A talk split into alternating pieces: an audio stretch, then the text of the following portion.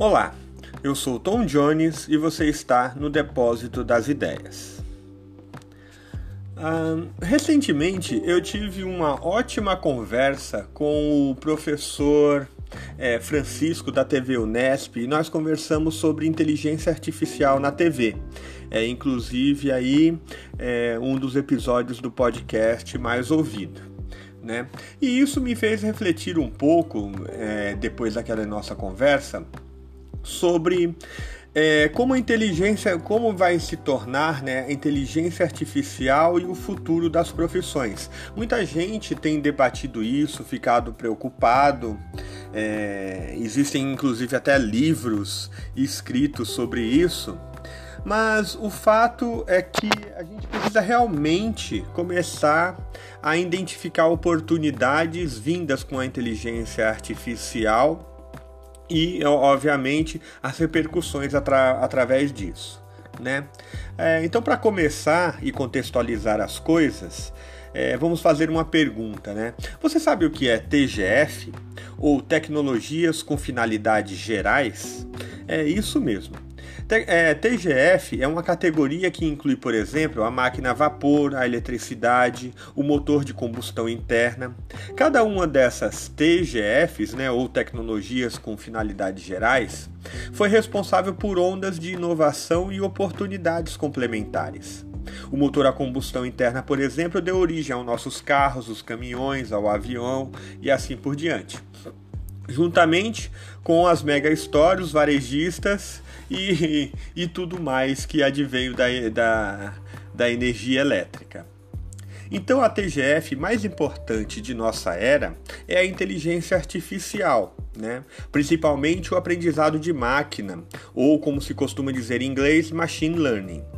Ou seja, é a capacidade da máquina de continuar melhorando o próprio desempenho sem que os seres humanos precisem explicar exatamente como realizar todas as tarefas que ela deveria fazer.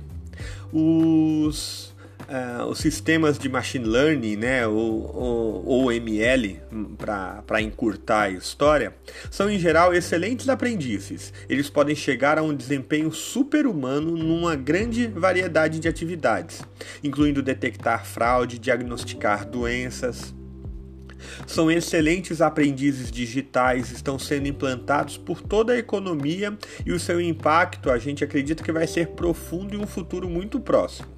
Para você ter uma ideia, o termo inteligência artificial foi cunhado em 1955 por John McCarthy, um professor matemático do Dartmouth College. Desde lá, é, os avanços têm sido de ponto a ponto e não, como, e não a longas passadas como se se quer imaginar, né? Principalmente a percepção e a cognição das máquinas não é lá essas coisas, né? Então, na primeira categoria, alguns dos avanços mais práticos foram sempre a, o reconhecimento de fala, né? O reconhecimento de voz ainda é de longe é, o atributo a, ao ML pior desenvolvido, né? Haja visto aí o, os milhões de tentativas que a gente tem com a Alexa, o Google Assistant e, e por aí vai. Eles têm melhorado bastante, mas estão longe da perfeição, vamos convir, né? Então, o reconhecimento de imagem que seria o próximo passo dessa escala do, da, da inteligência artificial, esse sim melhorou sensivelmente. Haja visto os próprios algoritmos do, do, do Facebook para fazer isso, né? E outros aplicativos também que reconhecem o rosto. Hoje a gente já eh, pode até travar e destravar o nosso celular utilizando reconhecimento facial. Então, é, é isso é, tem sido bem interessante essa parte do desenvolvimento.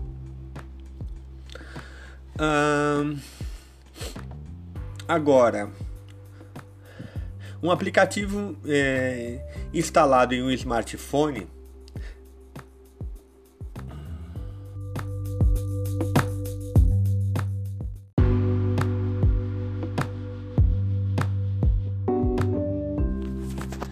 Para ter uma ideia disso, é, o reconhecimento de imagem está até substituindo cartões de identificação nas empresas. E a taxa de erro no reconhecimento de imagens a partir de uma grande base de dados, é, chamada de ImageNet, com vários milhões de fotografias comuns, confusas ou completamente esquisitas, ela diminuiu de mais de 30% em 2010 para 4% em 2016. Nos melhores sistemas, a velocidade de aprimoramento aumentou rapidamente nos últimos anos, à medida que uma nova abordagem baseada em redes neurais muito amplas ou profundas tem sido adotada. Embora os sistemas estejam longe de ser perfeitos, com sua taxa de erro com cerca de 5% na base de dados, é, isso está no mesmo nível ou até melhor que o desempenho de seres humanos, para vocês terem uma ideia se vocês colocarem um humano normal para competir com a marca, com a máquina em reconhecimento de imagens, vai ficar ali é, dentro dessa margem de erro de 5%. Né? Já o reconhecimento de voz, mesmo em ambientes ruidosos, também está praticamente igual ao do desempenho humano. Chegar a esse limiar abre uma vasta gama de possibilidades para transformar as empresas e a economia, uma vez que os sistemas baseados em inteligência artificial superam o desempenho humano em determinadas tarefas. E eles terão a probabilidade muito maior de se disseminar com rapidez. E isso nos leva é, a uma grande questão, né? Muito se fala da, da inteligência artificial e as profissões que vão desaparecer no futuro. Diz que todas as profissões que não exigem criatividade e que podem ser mecanizadas, padronizadas ou industrializadas podem ser substituídas por inteligência artificial. O, o diagnóstico pode até confir, é, se confirmar correto, mas um, há um outro fenômeno com muito menos glamour que já faz, que já faz parte disso há muito tempo. Onde, exceto, é, imagine o seguinte: onde, é, exceto em prédios públicos, né, você ainda encontra assessoristas trabalhando. Esse profissional é cada vez mais raro e tem sido cada vez mais substituído pelos botões ou, é, ou os computadores por trás dos elevadores.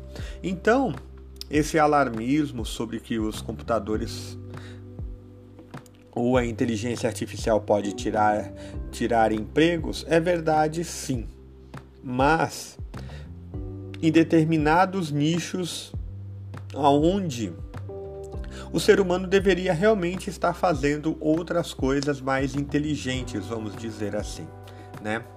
É, o que a gente pode entender é que a maioria dos empregos que existem hoje podem desaparecer dentro de décadas, conforme é, alguns relatos e o que a gente vê em alguns estudos aí, inclusive da Business Insider, né? É, mas à medida que a inteligência artificial supera os seres humanos em cada, em cada vez mais tarefas é, que eles não deveriam estar fazendo, vamos dizer assim, ela irá substituir o, os humanos não em todas a sua totalidade, vamos dizer assim, mas entrar para ser um auxiliar às competências humanas. Muitas novas profissões provavelmente aparecerão a partir disso, como designers de realidade virtual, por exemplo, né? E outras, outras profissões que provavelmente exigirão mais criatividade e flexibilidade. Então a gente não pode estar completamente preso ao, ao alarmismo de que a inteligência artificial vem para é, realmente acabar com todas as profissões do mundo, né? É... Então, o que a inteligência artificial não tem condições de fazer? É isso que a gente precisa se perguntar também.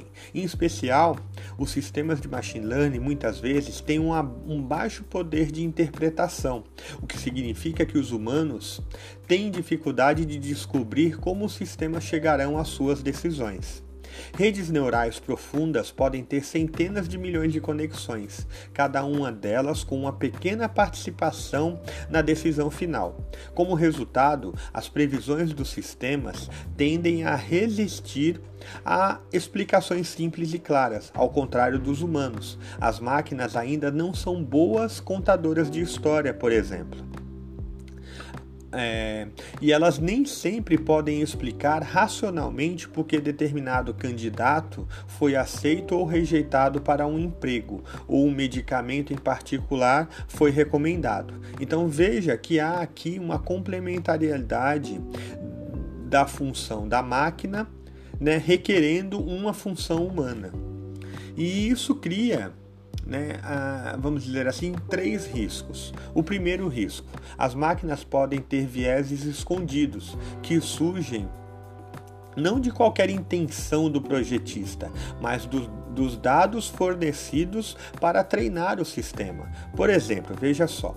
Se um sistema aprende quais candidatos a emprego se devem aceitar para uma entrevista usando um conjunto de dados de decisões tomadas por antigos recrutadores humanos, ele pode inadvertidamente aprender a perpetuar seus vieses raciais, de gêneros, éticos ou outro qualquer, porque você treinou a máquina como espelho de um ser humano ok? Além disso, esses vieses podem não aparecer como regra explícita, mas podem estar embutidos em interações sutis entre os milhares de fatores considerados.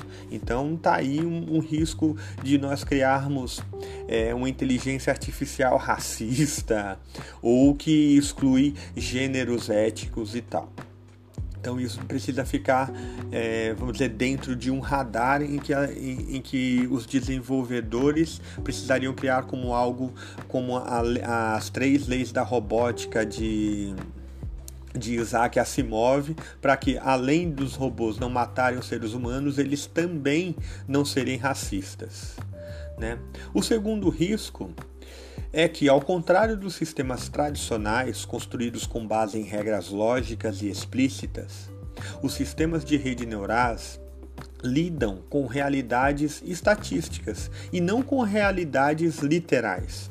E o que, eu quero dizer com isso? Bom, isso pode dificultar ou impossibilitar provar com com total certeza que o sistema vai acertar em todos os casos, principalmente em situações que não foram representadas nos dados de treinamento.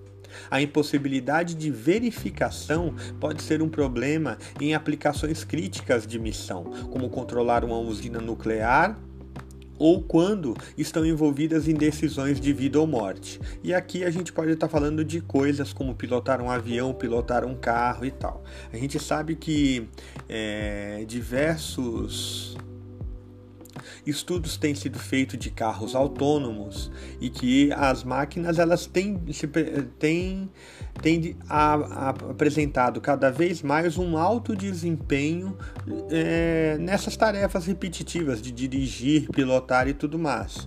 Mas é, ainda estamos longe, por exemplo, de soltar, vamos dizer assim, soltar o volante definitivamente na mão das máquinas, porque em tarefas envolvidas de, em decisões de vida ou morte, né, ou que requerem a é, ética, as máquinas ainda não estão preparadas para isso. E um terceiro e e final dilema aí, né? Quando os sistemas de, de, de, inteligência artificial cometem erros, o que é inevitável, pode ser difícil de diagnosticar e corrigir com precisão o que está saindo errado. A estrutura subjacente que leva à solução pode ser incrivelmente complexa e a solução está longe de ser a, a, a ótima, né? o caso mudem as condições sobre as quais o sistema foi treinado.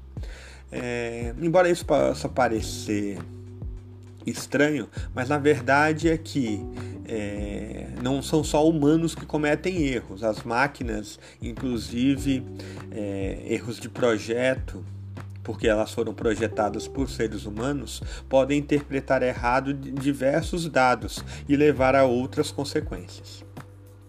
Dessa forma, o que eu estou tentando dizer é que, na maioria dos casos, A inteligência artificial será capaz de realizar algumas tarefas, mas não todas dentro de uma determinada ocupação.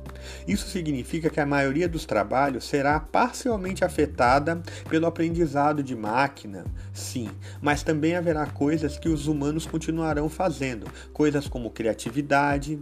As máquinas não são criativas. Como solidariedade, robôs podem até te dar comida, mas eles não podem te dar carinho. E essas características humanas mais importantes trabalharão em conjunto para transformar a, sociedade no final. E por fim, né, o ser humano criativo e empático, empático serão as principais características do emprego do futuro. Ok? Muito obrigado por estar no Depósito das Ideias e nos vemos no próximo post.